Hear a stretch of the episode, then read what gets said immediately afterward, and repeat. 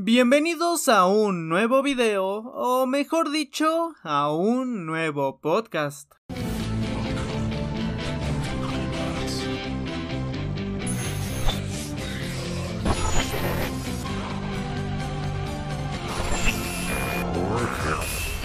Yo soy la muerte.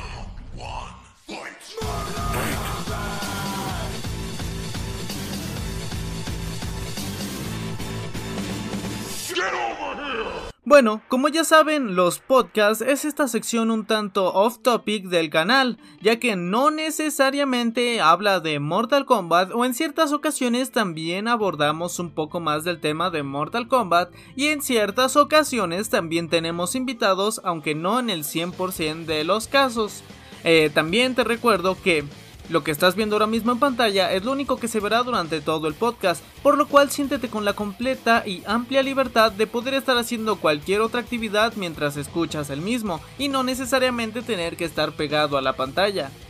Eh, a su vez, eh, te recuerdo que no hay ningún tipo de edición y más o menos lo que estoy grabando, lo que pienso, lo que digo, lo que sale es lo que tú terminas escuchando y básicamente eso. Y en esta ocasión, para hablar del bueno, el tema, los temas del podcast. Eh, el primero, que como ya saben y podrán haber leído en el título, en esta ocasión tenemos un invitado, pero yo les hablaré sobre el DC Fandom o Fandome o como se pronuncie. Eh, como ya saben, nos encontramos en medio de una muy horrible pandemia. Eh, en la cual pues muchos eventos fueron cancelados, fueron cancelados, discúlpenme si escucharon un ruido de una notificación olvidé. Olvidé silenciar el navegador. Listo. Eh, muchos eventos fueron cancelados. El E3 que de por sí era un evento que ya no tenía wow muchísima relevancia que digamos fue cancelado. Eh, algunos otros eventos menores muchas convenciones. Eh, la Comic Con se trasladó a formato pues de, de directo de live stream eh, pues estaban los paneles y así, pero mucha gente... Hay gente incluso que existe, digamos, al E3 o a la Comic Con y que no entra a los paneles y así, sino que va a comprar cosas o que incluso se quedan afuera, o sea, no compran, vaya, ni el boleto para entrar al establecimiento y se toman fotos, en fin, se pasan un buen rato este en la convención, muestran sus cosplays, sus disfraces, todo este tipo de cosas. Y muchos de los que han ido, yo no he tenido la fortuna de, ir a uno todavía. Porque sí me gustaría ir a un E3, a una Comic Con. A una, hasta la mole de aquí de México, que es el equivalente a la Comic Con. Este. Pero sí me gustaría ir precisamente por eso, porque la experiencia, las personas que conoces y todo eso, pues se ve bastante padre. Y me gustaría ir. Pero bueno, muchos va, volviendo a eso, muchos van por ese tipo de experiencia y no tanto como por la información, porque al final del día el valor que tienes uno que estás relativamente cerca de personas o figuras que te interesan digamos si vas a un panel de la Mujer Maravilla, bueno, estás a unos cuantos metros de Gal Gadot, la estás viendo en vivo, si tienes suerte ofrecen este firmas, te puedes tomar una foto con ella y así, y ese es un punto de valor para querer comprar un boleto para la Comic Con. Y digamos, eh, esto por una parte, ¿no? Puedes conocer a desarrolladores de videojuegos, escritores, dibujantes, guionistas, eh, directores, actores, actrices, sin fin, un sinfín de, de, personalidades de los medios que te pueden llegar a interesar, que puedes ver en la Comic Con, en el E3, desarrolladores, eh, CEOs y todo eso. Y ese es otro punto de valor. Y en esta ocasión la Comic Con, para empezar, como ya dije, el E3 de plano, cancelado. Muchos especialistas y analistas dicen que el E3 ya ni siquiera tiene eh, relevancia como tal. De hecho, al no haber E3, creo que solo bajó un 1% la relevancia de lo que tuvieron este, los anuncios. En, o sea, es relativo cómo se puede medir, pero o sea, número de tweets, de menciones, de notas, o sea, apenas bajó como un 1%. Entonces muchos incluso rumorean que el E3 del año pasado fue el último y que ya no va a haber más. Creo que ahorita sí se estableció fecha para el E3 del siguiente año, pero que incluso en el pasado tengo entendido y si no mal recuerdo, corríjanme, no hubo panel de PlayStation, o sea, una de las eh, potencias, digamos por así, de los videojuegos, o sea, un grande de la industria, pues no le interesó tener un panel. Entonces, pues probablemente nos encontremos ante la desaparición de, del E3, o al menos como lo conocemos, ¿no? De que es enorme y de que es importante, por así decirlo, porque muchos ahí se anuncian, porque medios externos a los videojuegos, por así decirlo, tienen la vista puesta en el evento y al ya no haberlo, no parece que no cambió nada. Y probablemente siga de manera simbólica y a lo mejor con paneles más chiquitos y sin anuncios tan importantes, probablemente. Y la Comic Con decidió celebrarse entre comillas, les digo por medio de livestream y pues no tuvo mucho éxito, eh, si no sabes inglés no tiene mucho chiste, o sea, casi que te conviene más estar al pendiente de, de páginas como Fuera de Foco, como Level Up, este, Tierra Gamer, eh, no sé, de Top Comics o cualquier cosa, cualquier medio que esté especializado en este tipo de cosas, estando al pendiente de las noticias o inevitablemente lo terminarías probablemente viendo, aunque sea en una breve nota en la televisión, en el periódico, en lo que sea, y no era como que tan necesario estar prestando la atención al directo y al mismo tiempo como ya no existe este plus de convivir con la gente, presumir tu cosplay, este, a lo mejor comprar cómics, eh, coleccionables, figuras, Cosas que probablemente difícilmente encontrarías si no fuera en la Comic Con, pues ya no estaban. Ya carecía de sentido eso. Y luego, si no sabes inglés, pues no, no hubo subtítulos. Eh, si acaso podías ver este, los trailers, este, ahora sí que de primera mano o antes que nadie. Pero al fin pasó, digamos, sin pena ni gloria, ¿no? Y tú dirás, bueno, sin pena ni gloria, no está tan mal, pero el punto es que antes era, wow, la San Diego Comic Con, madre mía, Willy, este, pero pues ya no. Entonces, el DC Fandom, Fandome, como se diga, este, está próximo a celebrarse este 22-23 de agosto, dependiendo, dependiendo la hora de tu país. Eh, y van a haber varios este, paneles, varios sets o como se vaya a manejar, donde van a dar noticias, por ejemplo, del Snyder Cut, eh, si no lo conocían, eh, la Liga de la Justicia, la película, era, eh, dirigida por Zack Snyder, director de Watchmen, de 300 y... Bueno, de otros, de otros trabajos, ¿no? Ahorita se, se me fue. Este... Y según se tenía entendido, como ya saben, ¿no? Como al ser una producción tan relevante, entre comillas, como cuando fue Avengers, eh, que la filtración aquí, que la filtración acá, que los rumores, que esto, que el otro. Entonces había muchos rumores, muchas fotografías que todos indicaban que si han visto, por ejemplo, Watchmen, saben que. O, ah, o Batman y Superman, sí, como lo olvidé. Son películas como que muy oscuras, muy dramáticas, muy deprimentes, inclusive. Que ven los. el cine de superhéroes como de una manera seria y no como lo hace Marvel, que. Ay, sí, venzo a tus villanos con un baile y lo distraigo y así. Entonces. Que, y como saben, también Batman v Superman no fue un hitazo que digamos. A mucha gente le gusta, a mí me gusta, a mucha otra gente no le gustó con lo de Marta y todo eso. Pero pero en fin, entonces este, Zack Snyder salió del proyecto y en parte porque su hija se suicidó, él estaba muy afectado. Eh, pues nunca he pasado por eso por fortuna. Obviamente nunca he pasado por el suicidio, ¿no? Me refiero a que nunca he pasado porque alguien importante para mí se, se suicide, por fortuna. Eh, este. Y. Pues salió, salió del proyecto, se contrató otro director, creo que fue Josh Whedon, si no mal recuerdo, y el punto es que hizo, regrabó Snyder, creo que ya tenía tres cuartos de su película, por ahí más o menos, y esta persona, este nuevo director, regrabó, cambió, modificó, le dio un, tono más marvelesco, más alegre, más un poco de comedia, tal y cual, y durante mucho tiempo estuvo como que esta petición que probablemente llegaron a ver en algún momento el hashtag release de Snyder Cut.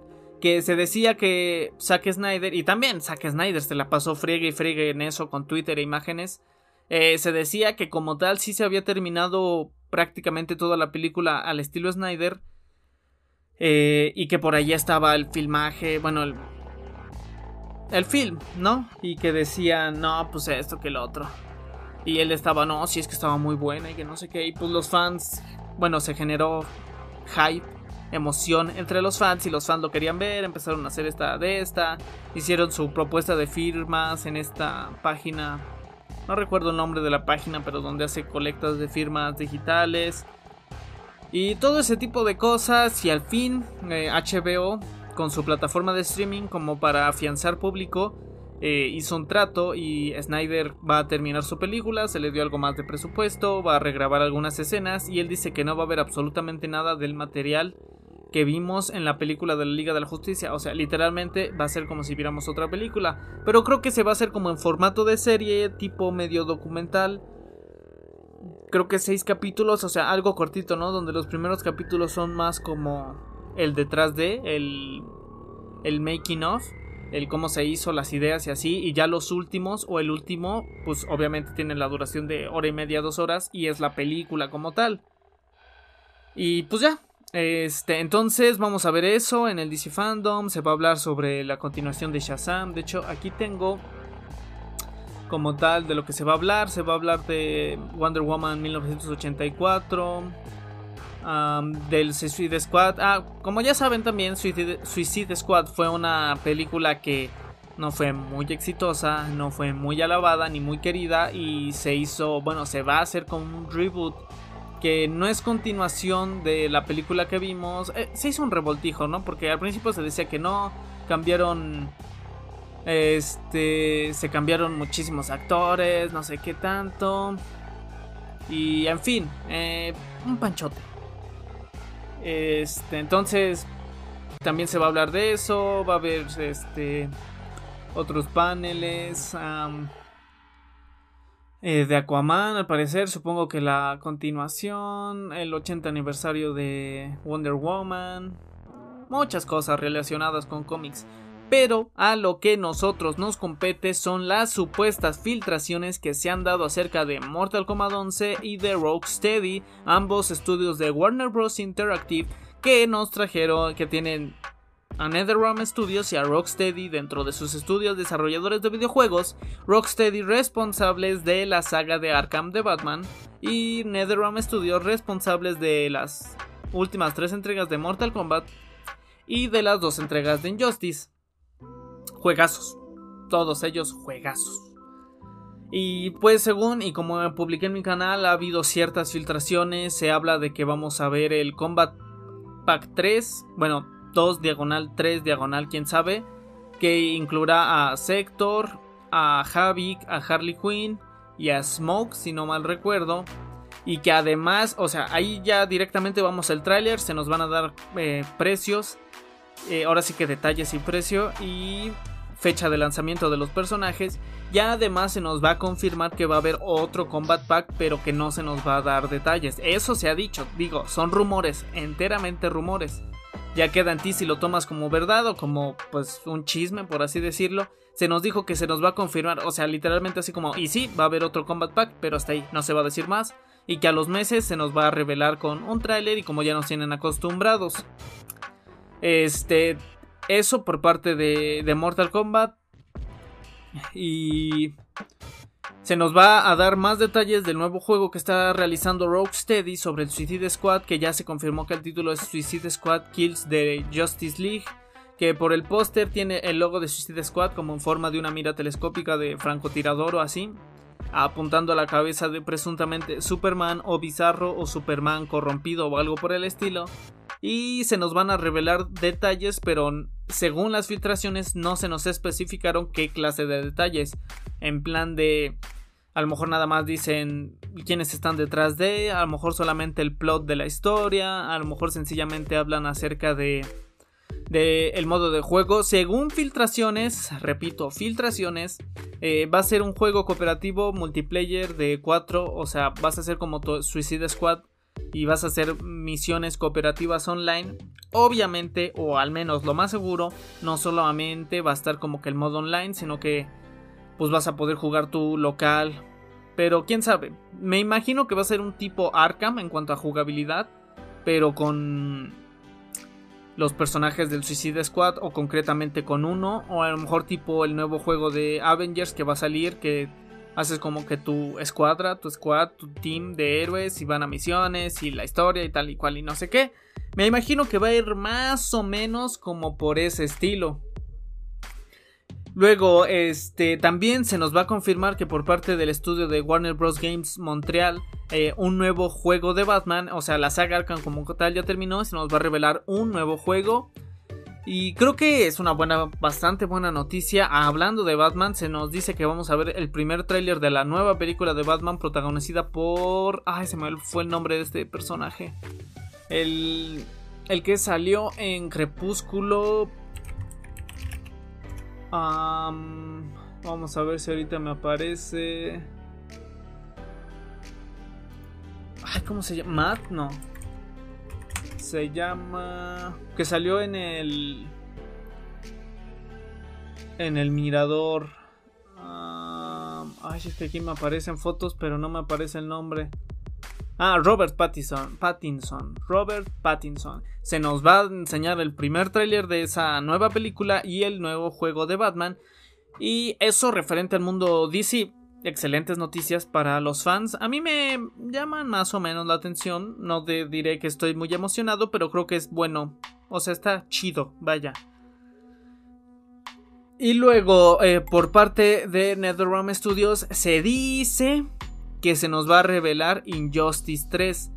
Eh, lo cual pues hace más o menos sentido ya que son cada dos años después de Mortal Kombat, más o menos, que sale Injustice. Fue 2011 Mortal Kombat 9, 2013 Injustice Gods Among Us, 2015 Mortal Kombat 10, 2017 creo que finales Injustice 2, este, ahorita 2019 Injustice, eh, que diga Mortal Kombat 11. Y más o menos ahorita se revelaría un año después de la salida de Mortal Kombat 11 Injustice 3 y el siguiente año, eh, para la siguiente generación de consolas, eh, Injustice 3.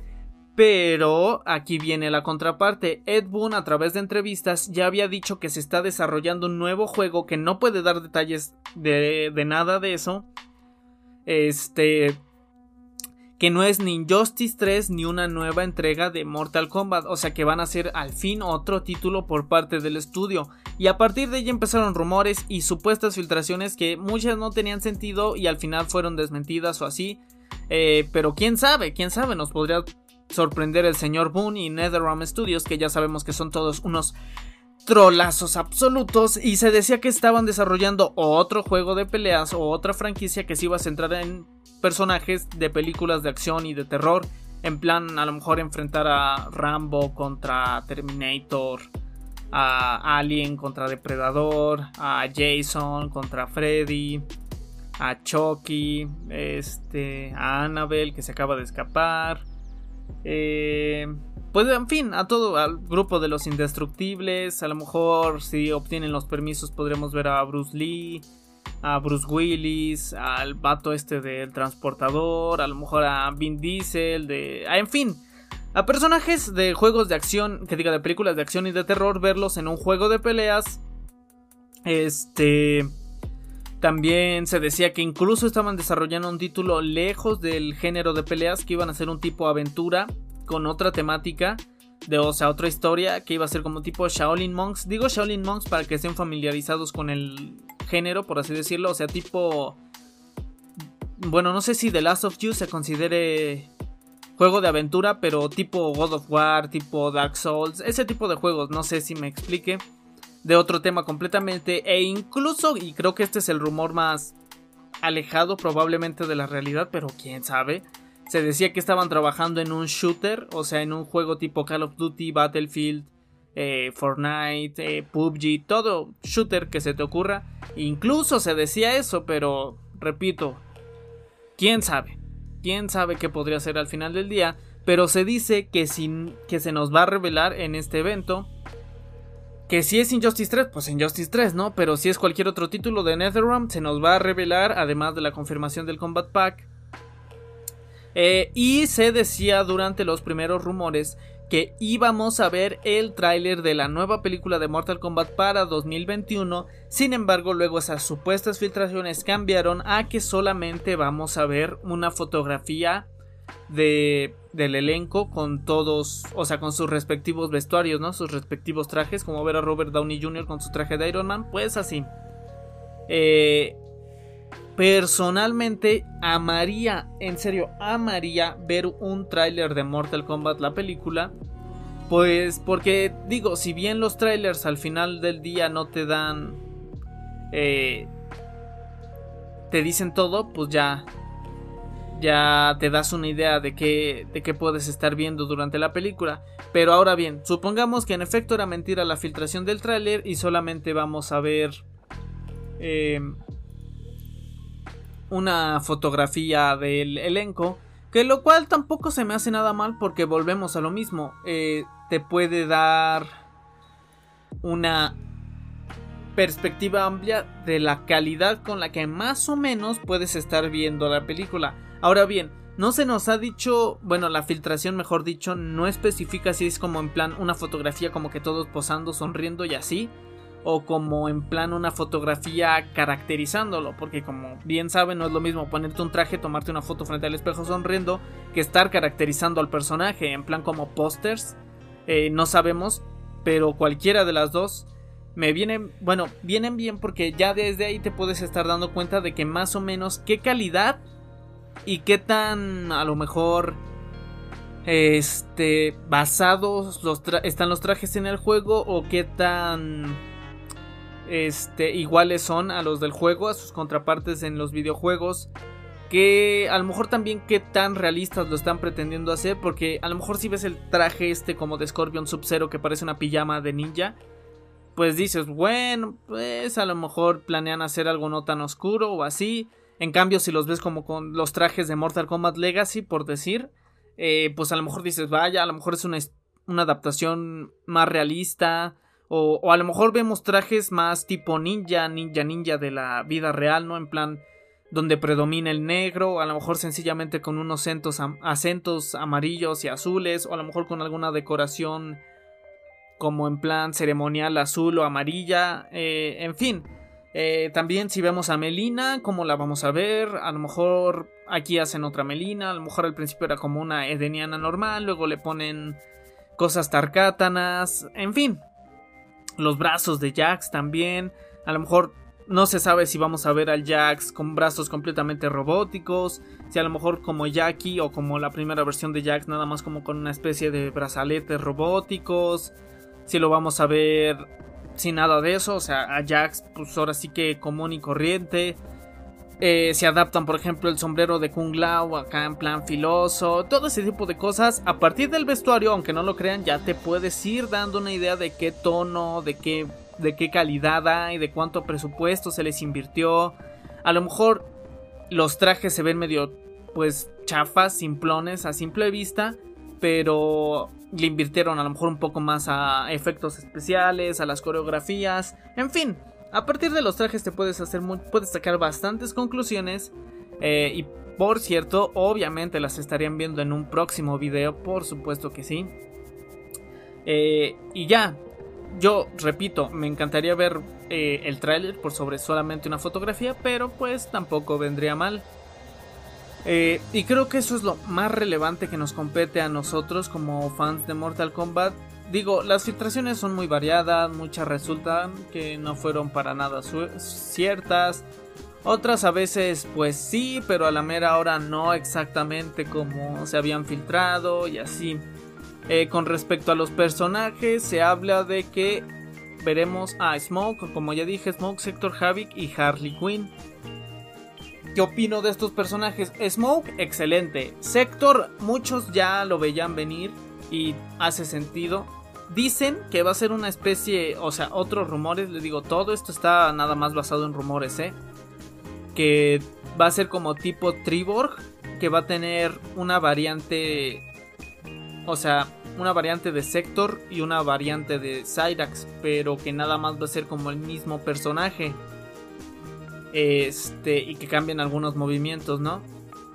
Otros dicen que va a ser como Noob Smoke, que es una sola vida, una sola barra de vida para los personajes, eh, pero que se va a poder cambiar, intercalar entre Sector y Cyrax y combos entre los dos y así. En fin, cualquiera que haya jugado con Noob Smoke en Mortal Kombat Deception más o menos entiende el concepto. O sea, si le bajaban la vida a Smoke, también se le bajaba la vida a Noob Saibot. Y se me hace un personaje, pues no excesivamente roto. Creo que a lo mejor Shiva o, o The Joker están más chetados, por así decirlo. Y no lo veo mal. Luego Havik. Havik no sé por qué tiene tanto fandom o por qué lo quiere tanto la gente. A mí no se me hace exactamente un mal personaje. Me gustó el papel que le dieron en, en los cómics de Mortal Kombat 10, pero tampoco se me hace como que gran personaje. A lo mejor con un rediseño, la cara igual así como a mitad cráneo, más brutal, más realista, se vería bastante bien. Y sus movimientos de Deception Armageddon, pues no era nada espectacular, pero quizá con unos nuevos. Eso sí, se me hace que el personaje tendría unos fatalities realmente brutales. O sea, sangrientos, sádicos, horribles en el buen sentido, horribles en sentido Mortal Kombat. Y Harley Quinn, Harley Quinn...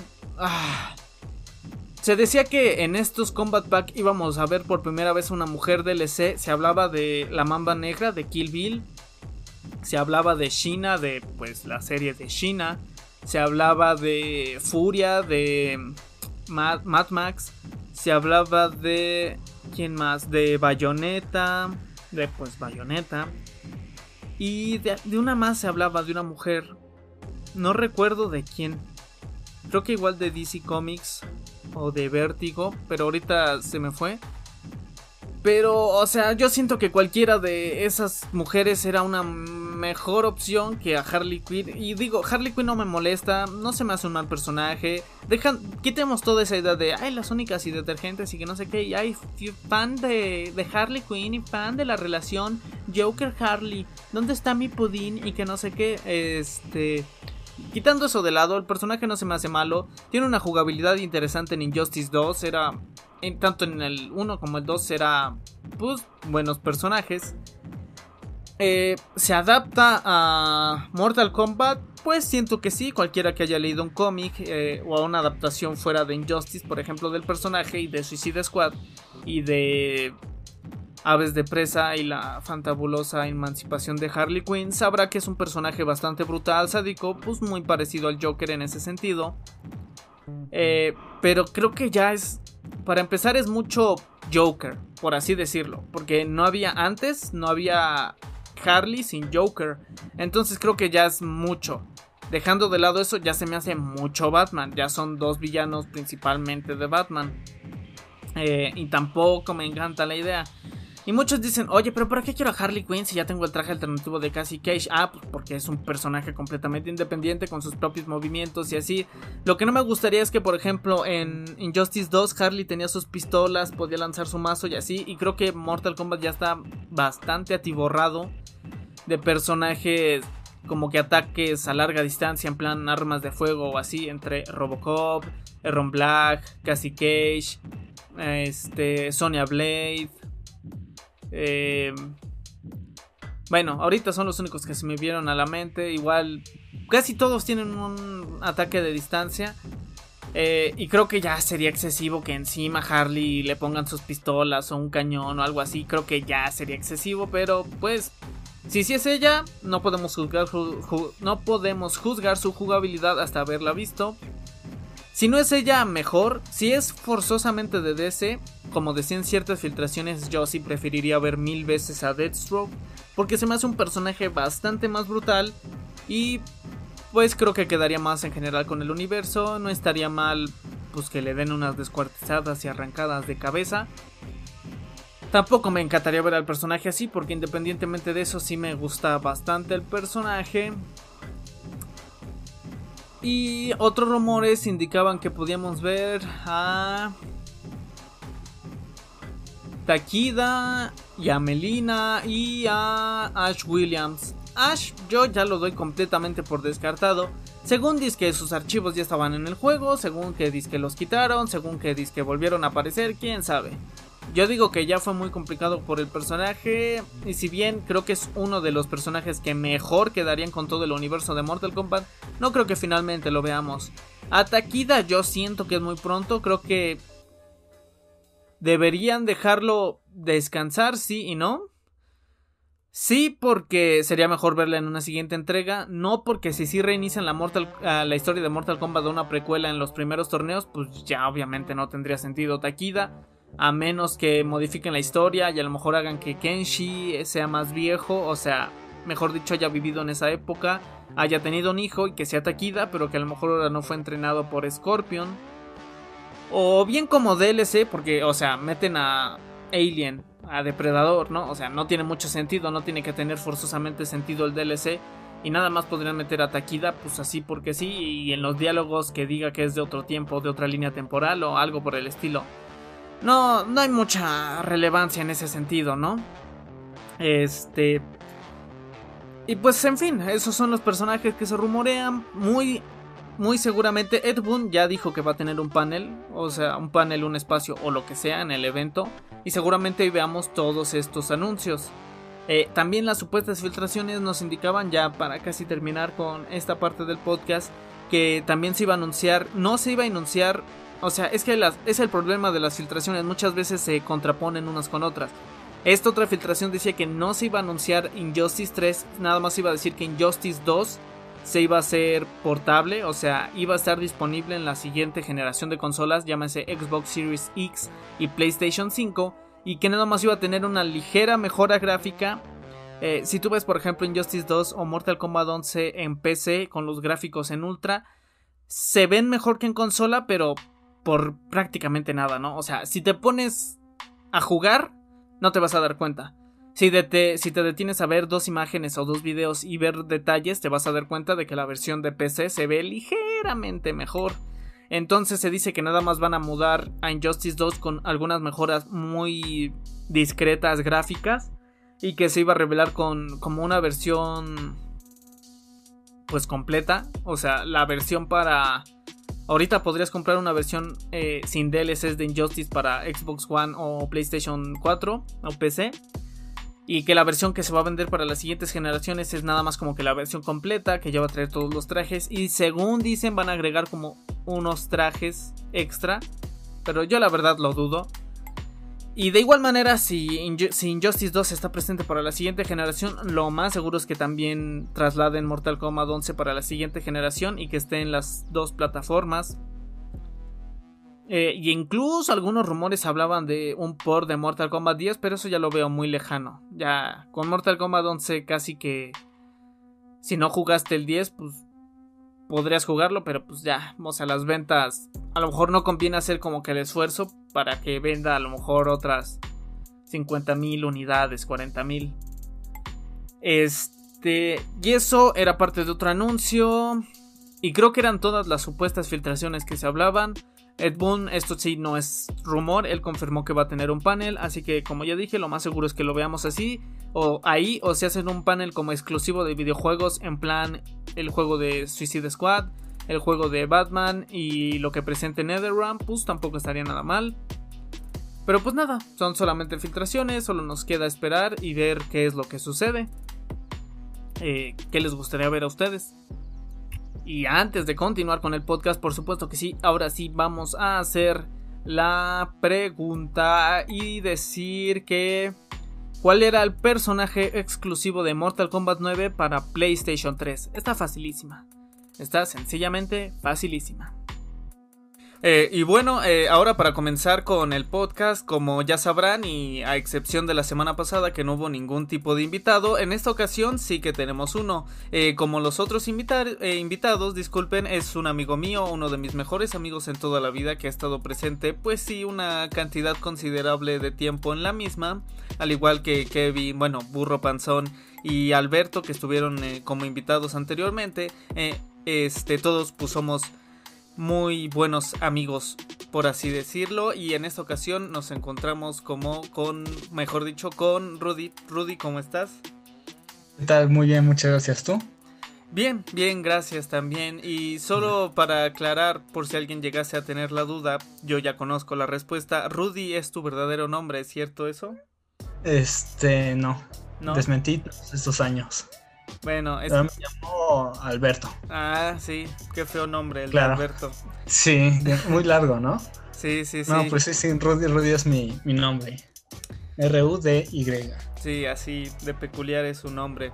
Mucha gente no se lo cree. Pero eso lo era como a manera de aclaración. Este. Y para, para el tema que, que, que invité aquí a mi buen amigo es para hablar sobre algo que probablemente esté en un proceso de transición o es lo que estamos a punto de discutir. Si tengo bien entendido, pues tú eres gran fanático del séptimo arte, el cine, ¿no es así, Rudy? Sí, muy, muy fanático diría yo. O sea, bueno, al menos veo una película diaria, así de, de ley. ¿En serio? O, más o menos sí, sí, sí. Ah. O, o, ciertos capítulos de series. Porque también ahorita con la serie estoy algo metido. Pero sí, normalmente como, como ese es mi, mi promedio. Oh, vaya. Entonces, ¿qué, ¿cuál fue la última película que viste? La última película que vi, ah, justamente, es que va a ser muy mamador, pero ayer, bueno, uh, vi Blanco, la próxima Blanco, Ajá. de Krzysztof Kieplowski. No, pues ni idea. Sí, no, está, está muy chido porque tiene como que una serie de películas que que, bueno, son tres películas, que es este azul, blanco y rojo. Y, y, cada, cada color como que toca un cierto este, sentimiento o idea dentro de cada película. Vaya, nunca había escuchado de ellos, suena bastante interesante, ahí tienen el dato por si quieren buscar alguna de ellas. ¿Y cuál fue entonces el último capítulo o serie que viste? A Umbrella Academy, Toda, ah. en un día. Primero es que empezaste sí, tan izquierda, tan intelectual y pasas a Umbrella. Pues, güey, es que está bien chido Umbrella. Bueno, a mí, a mí me late mucho su estética, la verdad. O sea, es como que muy de esta nueva generación en la cual la estética está muy bien cuidada, unos colores muy muy como muy muy llamativos, un este que, que, que de hecho también igual me late mucho porque es un poco nostálgica. Uh -huh. Porque en la primera temporada usaba muchas este, canciones de los 80. Sí, sí, sí. Y ahorita igual, igual, igual muchas canciones de los 70s y 80s, igual más o menos. Aunque están los 60s, pero bueno. Sí, sí, sí. Yo particularmente no he tenido, bueno, no me ha llamado la atención. En algún ¿No? momento, ¿Sí? en algún momento intenté. Yo creo que te va a gustar mucho. No sé, no me llama. ¿No? Intenté leer el, la novela. El ajá, en, ¿De? Ajá. ajá, en cierto momento. Y fíjate que sí me llamaba más la atención, pero viéndolo así como trasladado a este medio, como que no me terminó de convencer. Pero probablemente cuando termine Modern Family y esté en ocio, la vean. Mm, pues sí, sí, sí, este... O sea, pero no he visto ningún capítulo. Eh, no, nada más los trailers. Ya, ya, no sé. A mí, a mí, bueno, el capítulo yo creo que te engancha muy bien, la verdad. Pues sería, sería cuestión de que me anime un día sí, de Sí, estos. checa. Este, sí, sí, sí. Pero bueno, ya, dejando de lado esta especie de presentación, eh, vamos a, a, hablar de lleno. Eh, continuando medianamente con las preguntas, ¿cuándo fue la última vez que fuiste al cine? Cuando, uh, no, sí, ya tiene bastante. Uh... o sea, por empezar, no fue este año, para empezar. De plano. De plano, ajá, sí, este año no. Que quería ir este año, pero pues no se dio la oportunidad. Y el año pasado yo creo que fui a ver. Pero no, no, es que no me acuerdo. Ah, no, no, no, no, mira, mira. Fui, sí, sí, Simón, Simón. Ves que, bueno, yo resido en la Ciudad de México ajá. últimamente y entonces muy cerca de la UNAM. Sí. Y entonces ahí normalmente como pues cada tanto voy al centro cultural donde dan este pues hay presentaciones de cine gratis. Uh -huh. Y a mí todo lo que es gratis me importa. entonces la última vez fui a ver ahí este Suspiria de este eh, Luca Guadagnino. Ok, pero entonces eso fue que diciembre, noviembre. Ah, no, no, no, no, no, fue antes, entonces sería antes de terminar el semestre. Según yo, fue por ahí de eh, octubre, creo. Octubre, ok, o sea, pues sí, creo. Ya estamos prácticamente ya. a nada de sí, que sí, a un año. A un año de que no hayas pisado una una sala de cine. Y entonces, con la actual situación, ¿te atreverías ahorita a pisar una? Mm, la verdad, sí. O sea, yo, yo, bueno, o sea, bueno, donde nosotros ahorita estamos residiendo en Coacalco, si podemos decir eso.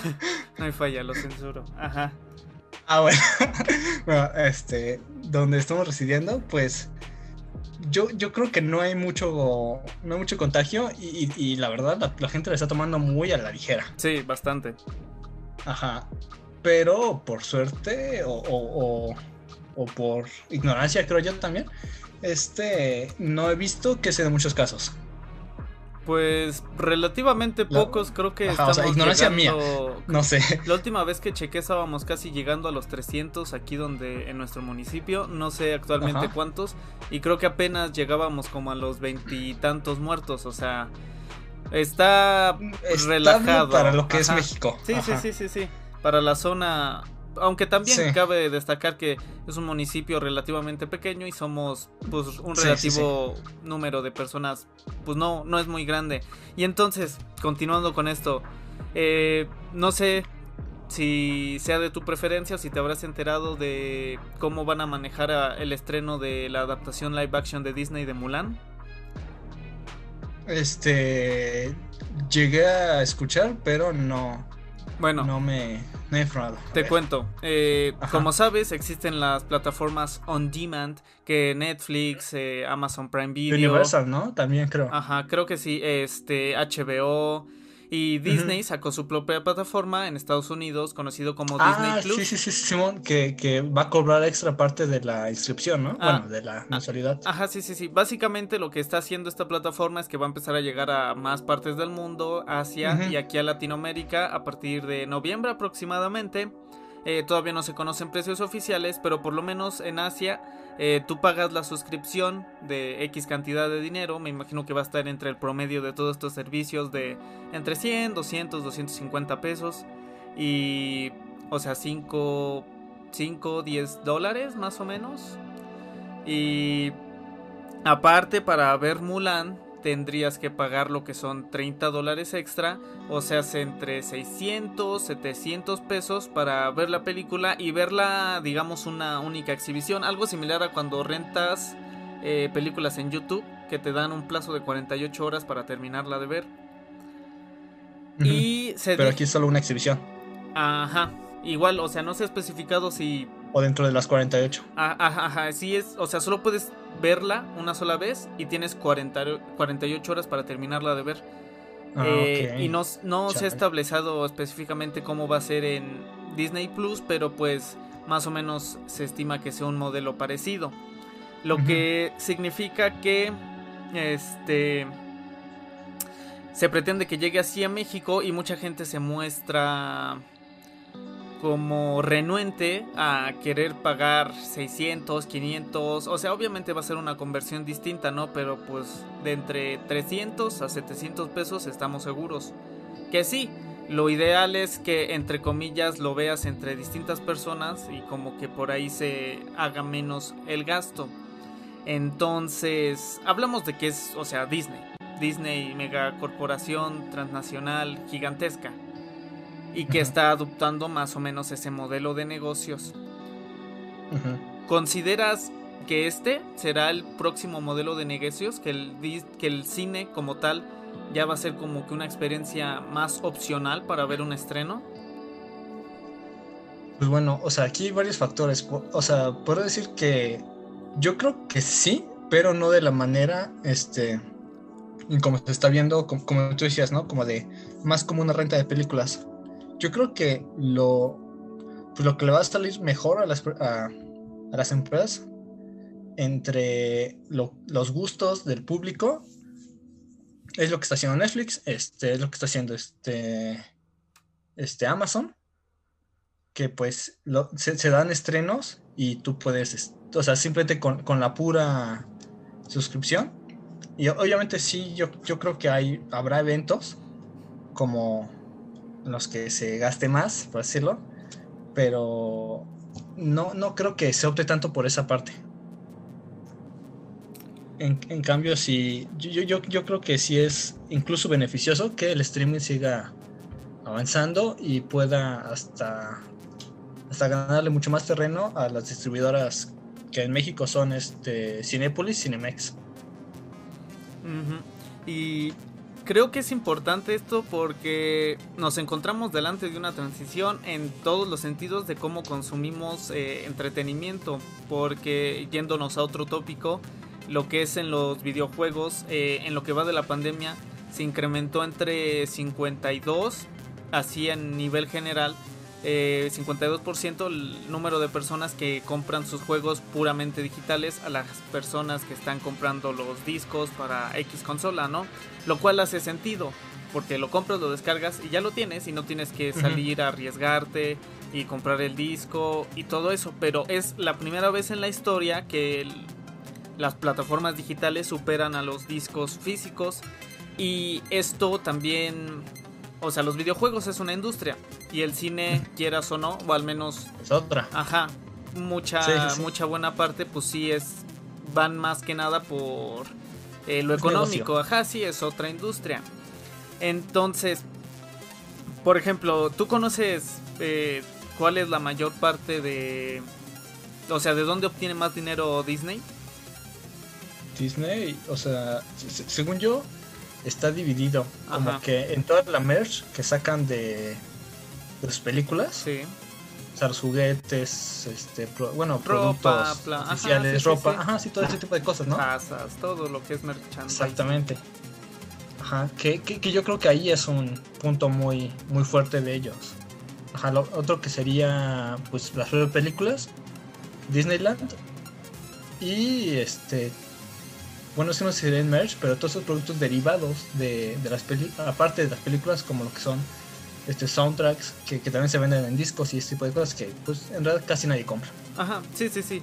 Eh, pues sí, acertaste pues muy correctamente. La mayor eh, generador de ingresos de Disney es todo lo que es mercancía, todo lo que son juguetes, ropa, coleccionables, tazas, todo eso, esa es su mayor fuente de ingresos, fuente de ingresos. Después le sigue todo lo que son experiencias, o sea, hace Disneylandia y todo lo parecido alrededor del mundo, sin irnos muy lejos. Creo que aquí en México, en los próximos años, ah, eh, se va a abrir un hotel temático de Disney. Eh, o sea, todo ese tipo de experiencias es su segunda fuente de ingresos. Y ya después viene todo lo que es producción de cine, series y todo eso, que entran las películas de Marvel, todo lo que son adaptaciones live action y todo eso. Entonces lo que bastantes analistas están diciendo es que Disney está optando por esta opción para que sea redituable porque sus ganancias en lo que va del año han caído alrededor de un cuarenta y tantos por ciento con respecto al año pasado que quizá no es un 70% y así pero hablamos de millones y millones de cifras y lo que está haciendo Disney o que lo que pretende hacer es que le quitó la distribución a Cinépolis y Cinemex. Que como bien sabes, los cines se mantienen de que la gente pues vaya a ver las películas, ¿no? Sí. Y lo... O sea, se mantienen de... sí, sí, sí. Es, es que, digamos, de, decir como de este sentimiento de experiencia también. Ajá, sí. O sea, porque tú vas y pues normalmente la gente no va al al cine sin comprar palomitas, refresco, un combo. Ajá. Entonces, este, pues sí, este, básicamente se mantienen, pero la verdad es que ellos ganan muy bien. Y, bueno, y la verdad es que mucha de esa experiencia ya no existe desde hace años. O sea, en realidad ya muy poca gente dice, no manches, qué mágico ir al cine, porque no. O sea, esa experiencia creo yo que, que muchos últimamente seguramente van a decir, no, es que con esto del streaming la, la experiencia está acabando, ya no es lo mismo, ya no va a ser lo mismo ir al cine y la pantalla, pero, hace mucho tiempo que ya no lo es, porque pues ya, ya, hay demasiados factores distractores dentro de la sala, ya hay demasiadas cosas este, dentro de la sala que no te permiten al menos tener una experiencia más placentera y, digamos original, ¿no? Porque este, igual hace rato estaba presente un amigo sobre que la experiencia de cine no es que haya desaparecido, sino se ha industrializado. Ya no nos sorprendemos con las cosas de antes porque ahora tenemos la televisión, los videojuegos y muchas otras cosas, digamos. O sea, ya, ya no es a cuando Melia estaba haciendo casi trucos de magia grabados ahí, decías, güey, ¿qué pedo? ¿Cómo, cómo agarró la clase de hombre y le infló tanto? ¿Cómo, ¿Cómo, es que hicieron esto? Porque realmente no sabías, pero pues ahorita ya, ya todo, por decirlo, ya muchos de los, de los trucos los conoces ya muchas de las cosas las conoces y ya no es incluso una experiencia. Entonces, del decir, no, es que el streaming está acabando con experiencia, pues no, yo, yo, yo no lo tomaría muy, yo no lo tomaría válido porque, pues ya, o sea, esa experiencia se acabó hace mucho tiempo. Y en realidad muchas personas se sienten mucho más cómodas en sus casas con streaming que saliendo al cine. Al menos igual en mi caso. Pues, pues sí, fíjate que yo ahí discrepo un poco contigo en cuanto que yo considero que todavía muchísima gente tiene como que esta afinidad a ir a una sala de cine, en especial gente pues, relativamente mayor, ¿no? Como de quizás 50 para adelante, como que es lo más familiar, por así decirlo. Eh, regresando un poco a lo que estaba diciendo eh, y con relación a lo que tú dices, en sí, sí, este, que tú pagues tu boleto de cine prácticamente no le genera ganancias al cine. Lo que genera las ganancias es más que nada la venta de comestibles, palomitas, dulces y todo eso. Pero obviamente, bueno, si hay personas que lo hacen, pero lo más común es que lo compres porque vas a ir a ver una película y no nada más que lo compres porque sí. Y y ahora, más, o, más relacionado con lo que tú estás diciendo, pues sí, es cierto, creo que ahora que lo mencionas, eso de que la experiencia ha cambiado y ya no es como novedosa, tendría sentido si te pones a pensar que en los últimos, ¿qué te gusta? 15, 16 años han tratado de transformar la experiencia de, un, de ir al cine y hacerlo entre comillas novedoso, con lo que es el 3D, el 4D, las IMAX, el VIP y todo eso, o estas salas que sacó este, ahí se me fue el nombre, Cinépolis, de, de que son camas y tú vas y ves la... Ah, ya, las VIP, ¿no? Ajá, sí, sí, sí, pero es que estaban las VIP normal, que nada más era como... Ajá, y aparte las de cama. Ajá, y aparte... ¿Cómo se llama? Sí, no, no, yo tampoco desconozco el nombre, la verdad que es como... Note que nunca he ido a esas cosas. no, no, yo tampoco, o sea, por el por cuestiones de tiempo y que muchas muchos estrenos eh, realmente no me llaman la atención. O sea, son películas que sí vería, pero no como para estar yendo al cine. Pues no veo viable estar contratando como una suscripción anal, VIP y todo eso, ¿no? Entonces, ajá, han tratado de modernizar la experiencia del cine y ahora, continuando con lo que estaba diciendo, al quitar Disney, este, la distribución por medio de Cinemex y Cinepolis, pues es un golpe duro porque los estrenos es lo que más lleva a la gente al cine. Y de hecho hay videos y hay muchos cines que están en peligro de irse a bancarrota porque esos, gran, esos estrenos... Disney, al final del día tú sabes que Disney vende. Ya sea, ya sea porque Disney como tal, o sea, digamos las princesas y todo eso, o por todas sus franquicias, llámese Star Wars, llámese Marvel, este, y no sé ya qué tanto tenga Disney entre sus garras, pero es garantía de que vas a vender. Y quitando esto, se corre el peligro de que muchos cines vayan a bancarrota y que si de por sí, como tú dices, la experiencia ya no era wow, eh, la gran cosa, pues ya va a haber muchos menos alternativas donde vayas a ahora sí que disfrutar este del cine. Pero entonces esto hablándolo en un sentido pues de una mega corporación. Y que relacionado a eso, o sea ya próximo a cambiar ligeramente de tópico, pero relacionado, eh, porque incluso Disney eh, paga para que la mayoría de las salas sean sus películas y entonces muchas otras películas no tienen tanta tanto éxito, tanta distribución porque de las veintitantas salas que tiene un cine Disney como que compra entre 15 y 18 salas. Sí, sí, como en su momento fueron los estrenos de Star Wars, eh, de hablamos de la primera trilogía que para la segunda que creo que fue el Imperio contraataca eh, nada más había como que es? pues no no no es una nueva esperanza, ¿no? Fue la primera. O sea, ¿no las has visto? Sí, sí, sí, pero no me acuerdo de los nombres. Ah, ah, es Una Nueva Esperanza, luego fue El Imperio contraataca, y luego fue... No, la 3 ahí sí ya no me acuerdo. Y luego fue la otra trilogía, y ahorita la otra trilogía. Ajá, sí, sí, sí. Este, en su momento cuando se estrenó, pues nada más había como dos salas que no tenían Star Wars y Disney compraba, bueno, en ese momento no era Disney, pero Star Wars abarcaba muchísimas, algo similar con sí, Disney. Sí, sí, Entonces, si de por sí, digamos, el llamado cine de arte o cine no comercial no tiene muchísima distribución que digamos en cine, este, ¿cómo verías esta situación de, de que, por ejemplo, ya no está Mulan? ¿Crees que podría ser como una oportunidad para que este cine no comercial se popularice porque prácticamente ya sea el único que tengas en cartelera o nada más va a ser un clavo más a los ataúdes de los cines como, como establecimiento. Bueno, es que aquí yo creo que hay pues diferentes maneras de verlo. Porque primero, ah, habría de aclarar que las, digamos, lo que son Cinepolis y Cinemex te pagan un peso la entrada. O sea, digamos, tú llegas tú, este, y ellos te dicen, te, te compro tu película independiente. Este, en sí te compro tu película, no importa si es comercial, ¿no? Y yo te pago un peso por cada entrada. O sea, para empezar ahí, el, aquella persona que, que, que, que, su película no sea tan llamativa en cines ya, ya murió. Sí. O sea, le van a dar 7 pesos por su producción de 20 mil. Este, entonces, de por sí, no, o sea, como tú dices, no es redituable. O bueno, más bien, las, esta, sí, no, no, no es redituable este, irte a vender a estas distribuidoras grandes porque uno, la gente pues no las ve por, pues, por, por, porque ya están acostumbradas. Ya estamos acostumbrados a recibir cierto tipo de cine de parte de igual productoras muy grandes que generan una misma fórmula para todas las películas. Este, ahora, yo creo que, bueno, mm, si, si, si, es que si es que estas películas van a tener mayor recepción en cines, la verdad, yo no lo creo.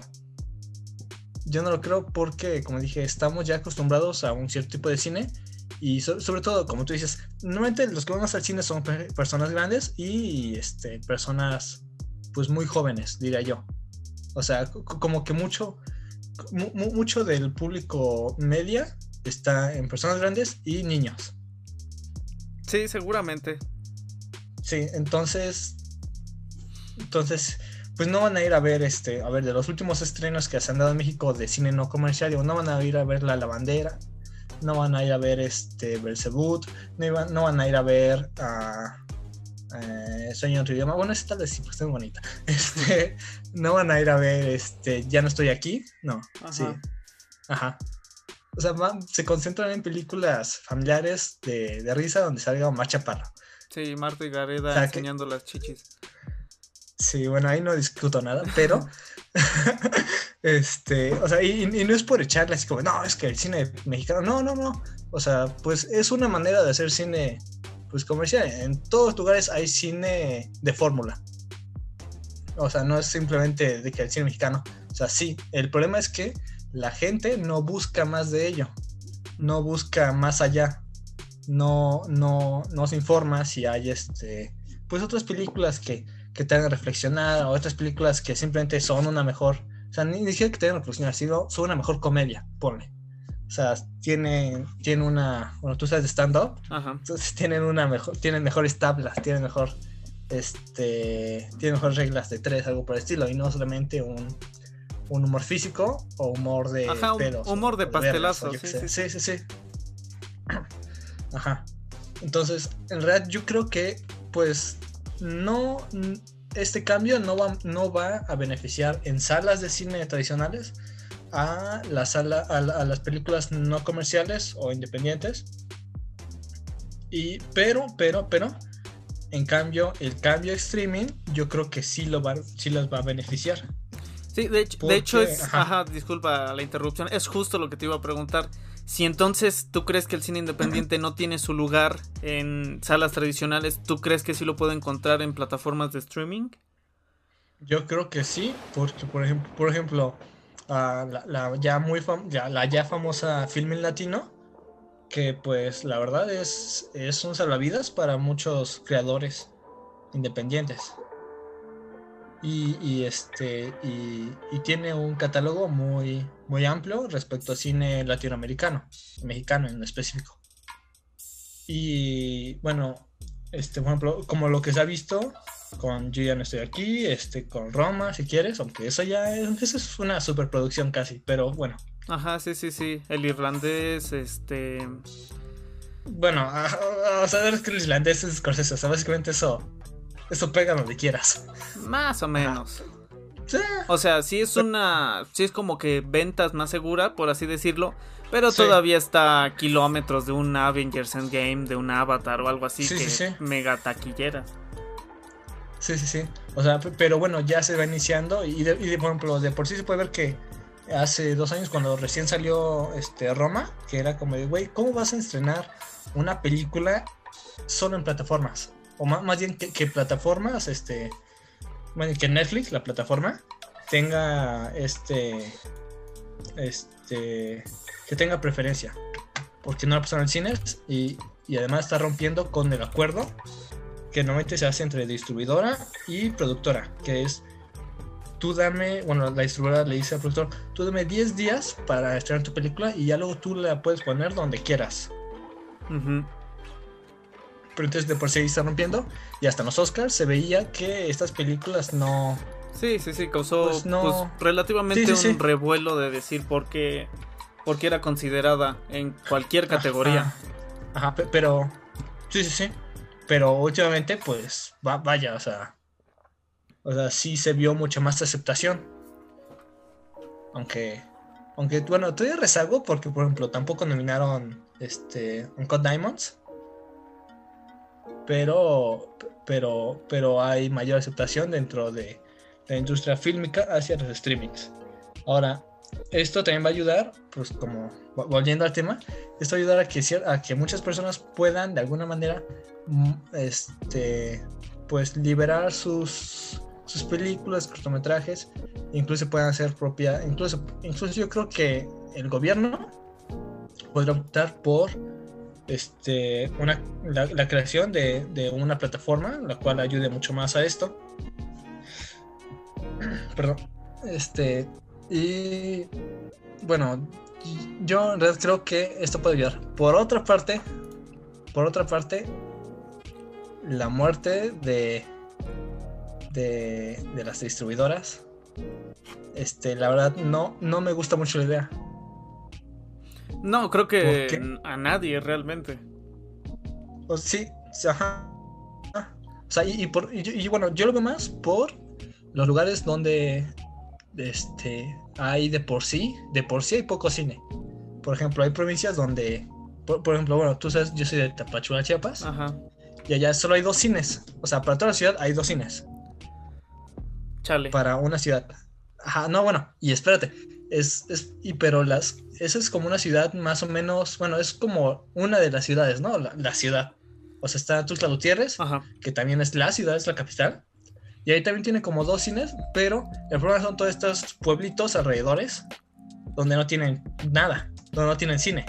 Entonces, todos, si quieres ir a ver una película, te tienes que transportar una hora para ir a Tapachula, para ir a tus tierras, para ir a, no sé, Chiapa de Corzo, estos, lugares donde sí tienen cines. Y ahora, si, si disminuimos esa. Si disminuimos, pues, si se disminuye más bien el presupuesto de los cines, y ponle en, un futuro no tan lejano, este, ya no hay, ya se reduzca uh, radicalmente el número de cines en México, pues muchos lugares quedarán sin, sin, sin cine, sin películas, básicamente.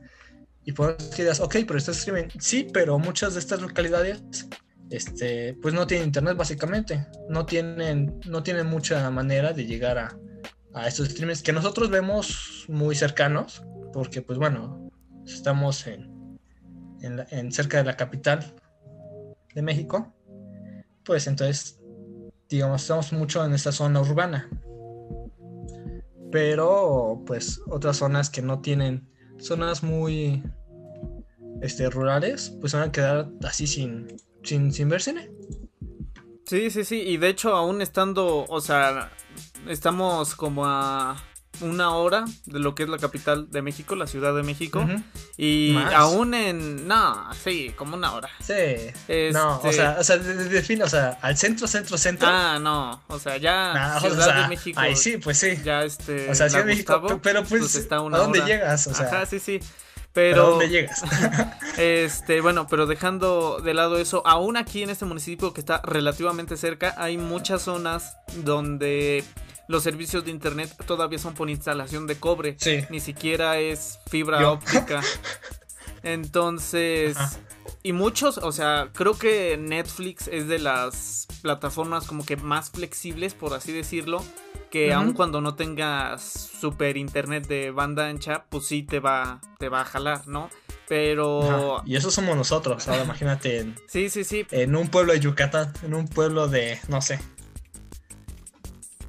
Otro lado, ¿no? Pero... Otro lado, ajá, sí. Este, pero, por ejemplo, o sea, tan solo pensar con los mega servidores de Google eh, hay veces que no te cargan los videos de YouTube por la velocidad de tu internet. Entonces, eh, tampoco, pues ahora imagínate lo que sería un servicio pues, de streaming. Que también hay películas de todo y películas que todavía están grabadas pues en una calidad no muy alta. Pero por ejemplo, todo lo que son producciones de Netflix originales o de Amazon, pues ya hablamos de una calidad incluso hasta 4K dependiendo la producción. Por lo que, pues sí, evidentemente mucho internet no alcanza eso. obviamente no te obligan a verlo a fuerzas en 4K, ¿no? O sea, lo que pueda cargar tu internet. Pero fíjate que yo creo que se va a hacer una dispersión, por así decirlo, porque entre las plataformas eh, más populares, por así decirlo actualmente, creo que Netflix es la única que le está dando más protagonismo a todo este tipo de cine con Ya no estoy aquí, Perdí mi cuerpo, Roma y todo este tipo. Eh, creo que es este Netflix es quien le está dando más relevancia porque si tú ves Amazon o HBO eh, están más a estrenos, a pues películas taquilleras y no le dan tanto espacio aquí. Y aun cuando Netflix es quien más le da prioridad, yo no estaría tan seguro de decir que los streamings sean el futuro de este tipo de cine. Porque, por ejemplo, aquí abrí la página de Netflix. Este, Sin irnos muy lejos, aquí dice los 10 populares en México hoy. Tenemos Proyecto Power, le sigue, le sigue Pacific Rim, eh, Titanes del Pacífico. Eh, Oscuro, Oscuro Deseo, Una Chica Fácil, Wonder, Yo Soy Betty la Fea, eh, The Umbrella Academy, eh, Los Siete Pecados, el anime, No Manches Frida y La Leyenda de la Llorona. O sea, de tanta variedad, así como que tú digas que súper... Ajá, o sea, las, básicamente los primeros, los primeros lugares son producciones grandes estadounidenses. Sí, sí, sí. Para empezar. Y la leyenda la Llorona, pues no, no sé. Ajá, yo tampoco. la película, ¿no? La, la, que de por sí sacaron, la, la, reciente, ¿no? Sí, dice aquí que es del. Ay, no me aparece el año, pero. Sí, según yo, es relativamente reciente y está hasta el puesto 10 y está atrás de No Manches Frida. Entonces, a pesar de que si tienes Netflix, tienes acceso por igual a todo este tipo de cine. Pero aún así sigue entrando, sigue estando entre tendencias, entre populares, todo lo que es este cine pues por lo general y por llamarlo de alguna manera comercial o medianamente simplón. Entonces, creo que aún en las plataformas no terminaría encontrando lugar este cine no comercial. Sí, no, no, no. Ajá, sí, sí, sí, o sea, o sea, no estoy diciendo que ahí va a dar el, el exitazo, pero vaya, es más de es más de lo que por sí se veía. Sí, digamos que yo, yo igual en, por yo en Netflix, si buscas, hay buenas producciones este, latinoamericanas en general. Igual chilenas, este, venezolanas, argentinas, que pues, son como que los que más están en el cine, junto con los mexicanos de Latinoamérica. Y yo creo que hay muy buenas. Pero, pues sí, hoy no, no va, no va a ser. El, el, para mí, el caso ideal es que se promocionen en México más festivales y que en lugar de tener estas distribuidoras, este, no sé si, si el gobierno o algún este, capital privado este, invierta en estas salas de, no, no tanto salas de cine, pero salas de proyecciones, ¿no? O sea, como aquí en México, te digo, el Centro Cultural, este, el Multiforo Alicia, este, la Cineteca, que bueno, esa es sí sala de cine, este, pero estos lugares donde se dé más espacio al cine, pues al cine nacional. Sí, es que. Para mí, yo creo que sería. Sí, sí, sí. Y es que. Fíjate que nos encontramos entre toda una transición y una disyuntiva. Porque, como tú dices, abrir espacios para este tipo de cine, pero ahora nos encontramos contra, contra básicamente la problemática de hoy aumentada por 10, que si de por sí, sí. la gente ya no va mucho, primero al cine, Pon tú que eso es relativo porque ante grandes estrenos, como te digo, lo iba a hacer Mulan, eh, Avengers Endgame, de esas filas que recorren todo el cine o toda la plaza. Eh, pon tú que ahí sí va la gente, pero así como con películas, pues generalmente no ves los cines muy llenos y pues mucho menos nunca o probablemente nunca, mientras vivamos nosotros, nos va a tocar ver una gigantesca fila. Ojalá sí, eh, para ver una película de, arte, este, como la de que dura un mes en blanco y negro. Este. bueno, es que eso ya también es este. sí, sí, sí. Eso ya también es pasarse de. Y el tráiler que dura siete horas. Sí, no, eso también ya, o sea. Bueno, sí, pero, o sea, era, eh, a final del día es como usarlo, por ejemplo, ¿no? De que... Sí, sí, sí, sí, sí. Y si el negocio, si el cine comercial a lo mejor ya no es un negocio redituable para que se abran más, pues mucho menos redituable para que para que se abran exclusivos o mayormente de cine no comercial. Y probablemente ahí tocaría pues como es actualmente, ¿no? Que sea más por parte del gobierno que promueve la cultura y todo eso, pero pues como sabes mucha gente se mantiene renuente a este tipo de cosas y así, pues es más fácil ir a ver como el capitán levanta el martillo de Thor a ver una película de 30 días. Sí, sí, sí. Bueno, bueno la, la verdad yo creo que es más de... En, México igual lo, lo, que falta es que, pues volvemos, creo que el gobierno le falta invertir mucho más en sus productores nacionales. Porque, porque incluso yo he visto gente que así le, le, encanta este tipo de, de, cine, digamos, de Marvel. Y, y, le he presentado tal o cual película, así, bueno, por ejemplo, Ah, esto no es Berlín, que, me encantó, que estrenó el año pasado y solo le dieron como dos salas en todo México. No, no, bueno, más, no, como. No, no sé. Pero al menos donde yo, donde yo nosotros estamos, yo la vi. No, no ni siquiera había salas, estaba hasta el Distrito Federal. Ajá, sí, para que este, Sí. No, entonces, este. Pues yo, yo, yo creo que es personas. Bueno, yo creo que se puede cambiar el hábito. Pero falta promoción. Porque las películas no están promocionadas necesitas buscarle, necesitas escarbarle y pues y, Disney te los da aquí en la mano. Sí. Aquí en bandeja de plata. Tú ni te muevas. O sea, sí, y eso, y eso que dices de buscarle, escarbarle, en resumen, necesitas que te importe. Porque, pues si ahora sí que no te interesa mucho eso, eh, pues no, no, no vas a buscarlo y obviamente pues no vas a encontrarlo. En cambio, eh, ves la tele, un comercial antes de ver un video de YouTube, lo que sea, este, y te aparece Mulan, te aparece Mulan, Mulan, Mulan.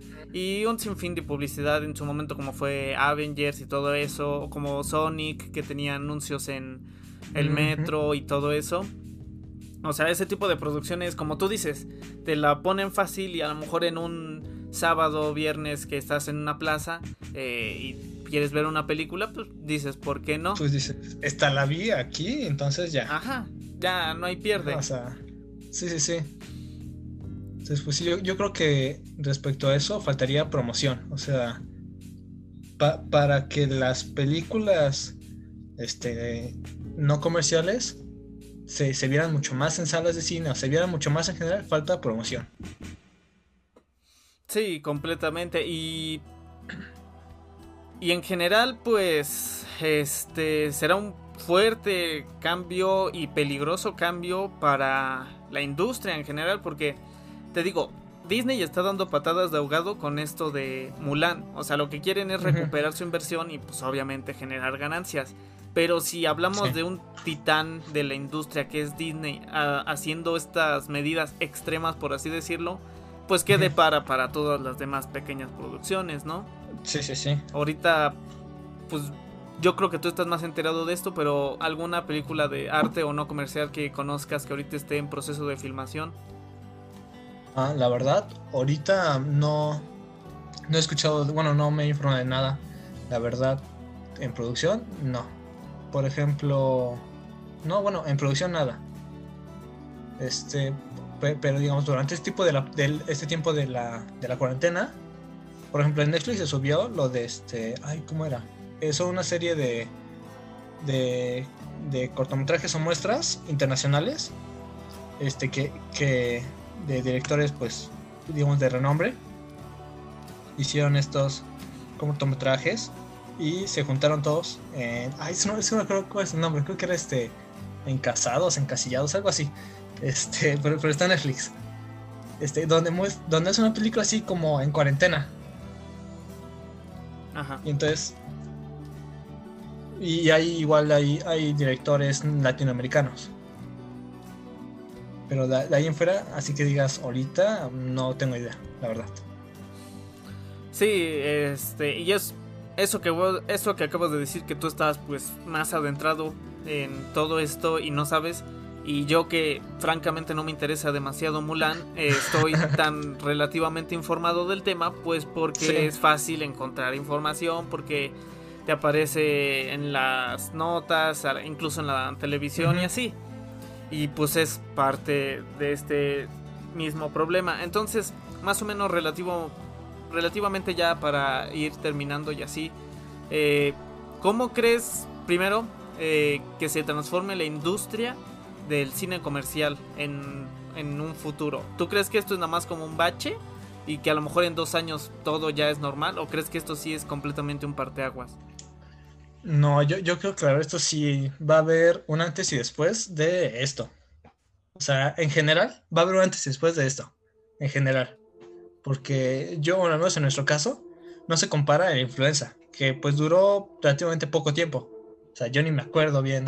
Sí, yo, yo yo tengo, pero... Ajá, yo tengo relativos recuerdos. Lo máximo que me acuerdo es que se suspendieron clases. En ese entonces yo estaba en la primaria. Pero como un mes más o menos, ¿no? Ajá, nada más. Y ahorita, pues ve, ya estamos... Y yo creo que los niños se van a acordar que, ay, güey, yo me acuerdo este año. Ajá. Y así va a ser con muchas cosas, la verdad. O sea, junto con... Este, con... Bueno, con la comida, que principalmente, junto con los servicios eh, de sanitización, los servicios bueno, de, este, de compra, de en línea, todo ese tipo de cosas, sí va a haber un gran cambio. Y en el, en el cine, en verdad no creo que sea la excepción. Yo creo que, si como volviendo, si de por sí ya estaba ahí metiendo su, su mano este, el streaming y esto de on demand, pues ahorita creo ahorita se está reafirmando, ahorita está diciendo, bueno, este, soy yo o nada. Sí, sí, sí. Pero, este, ¿Cómo, ¿Cómo va a cambiar? La verdad, no sé, pero podría imaginar que para empezar, los cines, la verdad, no creo que mueran. O sea, así de, entrada, yo dudo mucho que llegue un momento en el que digas, ah, yo creo que iba a al cine. No. Para empezar.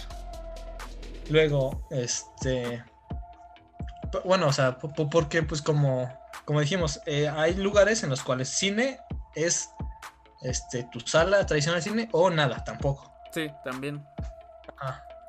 Este, y digamos, pero van a estar muy reducidos y van a estar pues cortos de presupuesto, la verdad, yo creo.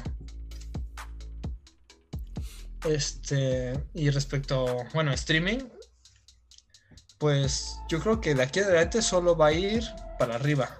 Yo creo que tanto la gente se está acostumbrando a quedarse más cómoda en su casa, a preparar sus botanas, a reunirse con la gente que quiere, e, e incluso igual te facilita. Este, por ejemplo, yo ya no tengo cable, yo tengo la antena y Netflix en mi casa. Este, te facilita muchas cosas. Eh, pero también, vamos a lo mismo. De si esto sigue igual, si, si eso, pues en Netflix va a ser el nuevo Cinépolis va a ser el nuevo Disney. O sea, sus producciones son sus producciones súper chingonas o nada. Sí, básicamente. Y eso, eso me recuerda. Estamos formando otro, otro gran. Estamos formando, pues. No, no quise monopolio, pero al menos un gran este.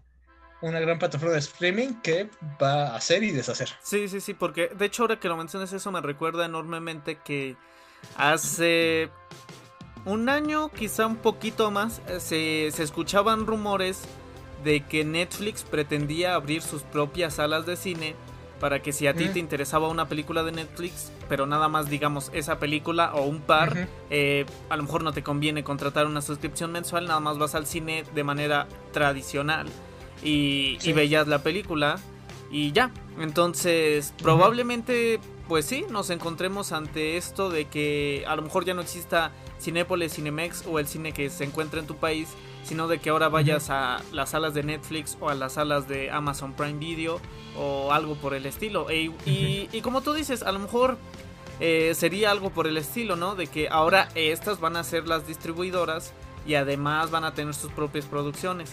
Y, y ahora eh, eso por parte de grandes corporaciones, cine comercial y todo eso. ¿Y qué, papel crees que juega entonces el cine de arte o no comercial eh, a lo largo de esta transición?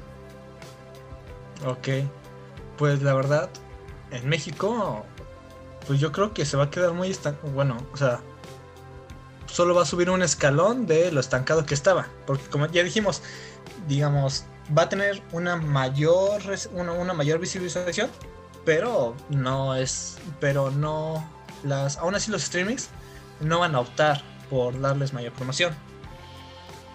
Pero pero pues sí puede que no vaya tan mal, pero tampoco es el momento de su salvación. Y por ejemplo, ahorita festivales, por ejemplo, durante este momento, pues varios festivales fueron cancelados por lo mismo de la pandemia. Pero hay otros que ahí ponen su, su medallita y dice, bueno, por, ejemplo, ahorita, ahorita Filmen, Filmen Latino, este, en contribución con el Macabro Film Festival, está promocionando este, la selección de largometrajes y cortometrajes este, iberoamericanos e internacionales de, del mismo festival. Vayan a verlos. este, y pues ese tipo de, duplas, ese tipo de festival de streaming, la verdad, yo creo que le va a ayudar mucho. Porque no siempre podemos ir hasta el lugar, por ejemplo, el macabro es en la ciudad, pero pues si eres de, Veracruz, del norte, del sur, pues dices, no, no quiero tomar un camión, avión, lo que sea, hasta allá. Pero ahora que, digo, si tienen las posibilidades, pues les será mucho más fácil. Pues sí, Sí, probablemente. Pues al final del día son opiniones, este especulaciones, no sabemos qué puede pasar, mucha gente en su tiempo, o sea, prácticamente a mí ya me tocó el fin, mucha gente sí lo tuvo, vio su apogeo de Blockbuster, todos pensaban que Blockbuster iba a ser para siempre, eh, sí, no. O sea, también cometió muchos errores él, pero al final del día quien lo enterró fue Netflix y su servicio de streaming. Quién sabe si nos encontremos con algo similar ahora para las salas de cine. Probablemente sí, probablemente no. Recordemos que nada es para siempre. Pero pues habrá, habrá que ver qué es lo que sucede. Y pues creo, creo que sería todo para esta ocasión. ¿Algo más que quieras agregar? Este, pues creo que no, no sé, bueno, ah, pues ya le hice la invitación hacia el Macabro Film Festival que se verá desde el 25 ah, al 30 de agosto, estará disponible en Film Latino eh, unas películas en Canal 22 como el, este, ah, El Armario del Doctor Caligari y, y, en la, y también junto con la colaboración de la de Redunam estará, estará haciendo podcast también de... está haciendo unos podcasts de, cuentos de, horror fantástico. Ah, y bueno, no, no sé qué más anunciar. Eh, bueno, sí, sí, sí. Estoy, estoy, estoy contribuyendo hacia un proyecto universitario, Contrapunte, que estamos teniendo noticias nacionales e internacionales. Estamos este, diario estamos renovando sobre la, información de las informaciones de, grupos oficiales sobre el COVID, cuántas personas van infectadas, cuántas este, trágicamente hay en decesos, tipo de información, también sobre cultura, que es el área en que estoy. Este, y pues síganos en Facebook e Instagram como contra, contra, Contrapunte con dos As. Muchas gracias. Eh, sí, de todo lo que él dijo, eh, van a encontrar enlaces en el comentario fijado de este podcast. Y muchísimas gracias, mi querido Rudy, por haber estado aquí y por aceptar la invitación. Muchas gracias, Diane. Es un, es un honor, al fin, estar en, en, tu canal. Gracias, gracias. Y pues eso sería todo. Y bueno, con esto terminamos el podcast. Espero que te haya gustado. Agradezco de nueva cuenta a mi invitado que haya estado presente. No olvides comentarme qué te pareció, eh, qué otros temas te gustaría que se hablen a los podcasts o de qué te gustaría que invite a alguien a hablar si yo no soy muy conocedor del tema o algo por el estilo. Así como, ¿qué te pareció? No olvides también seguirme en mis redes sociales, como lo son Facebook, Twitter, Instagram, especialmente en Instagram, que es donde estoy más activo. En general, coméntame qué esperas sobre el siguiente evento de DC Fandom. ¿Y tú crees que el cine va a desaparecer? ¿Tú crees que las plataformas de streaming lo van a absorber? ¿O qué? ¿Qué, qué es lo que va a pasar? ¿Tú cómo prefieres ver el cine en, en una sala de cine, ahora sí? ¿O, en la comodidad de tu casa? Eh, coméntame todo eso y sin más que decir, se despide su amigo